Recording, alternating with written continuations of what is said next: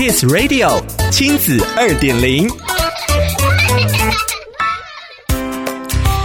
收听亲子二点零单元，我是 JoJo。我们通常会为孩子存钱储蓄，希望为孩子预备一个美好有余裕的未来。但储蓄不一定是钱，还可以是空气、水、生活方式和面对未来的态度、价值观和能力。SDGs 永续素养就是孩子必要的装备，而且必须从现在就开始行动。今天的亲子二点零，就让我们来聊聊二零二一年教育现场关键字 SDGs，孩子要的。永去未来，现在开始打造。SDGs 指的就是 Sustainable 永续 Development 发展 Goals 目标。SDGs 指的就是永续发展目标。二零二一年教育现场亲子生活中，越来越常撞见 SDGs 永续这两个关键字。SDGs 是联合国在二零一五年宣布的十七个永续发展目标，到二零三零年世界各国要达成的共同愿景。永续发展不只是环境保护，而是希望找到兼顾社会公平、环境永续、经济发展的共好解方。听起来很伟大的 SDGs 和永续，跟中小学生有什么关系呢？SDGs 永续素养就是孩子现在必要的装备。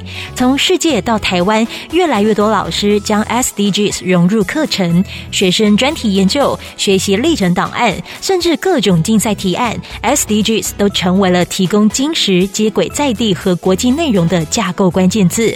要怎么样拉近 SDGs 和孩子的距离呢？最重要的就是有感，连接孩子的生活体验。在全台疫情大停课的前两天，亲子天下采访团队到了台中永安国小做采访，看老师如何用绘本、桌游、讨论、实作带领孩子理解 SDGs。一位当时六年级的女生说，她对目标五性别平等最有感，因为奶奶重男轻女，她和姐姐要不断的用好成绩、好表现去证明女。女孩也很棒，如何解决这个问题呢？他说可以举办像桌游里交换身份的活动，让原本会歧视别人的了解到被歧视是一种很不好的感觉，然后就会慢慢改变。这样的念头，SDGs 已经在他心里萌芽了。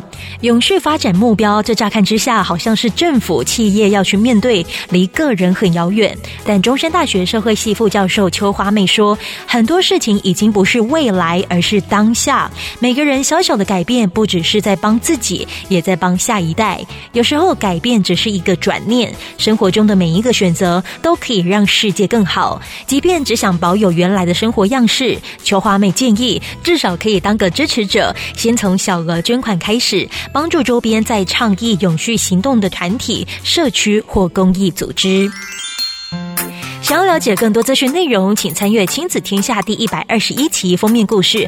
Let's SDGs，培养改变世界的行动者。亲子二点零，我们下次见。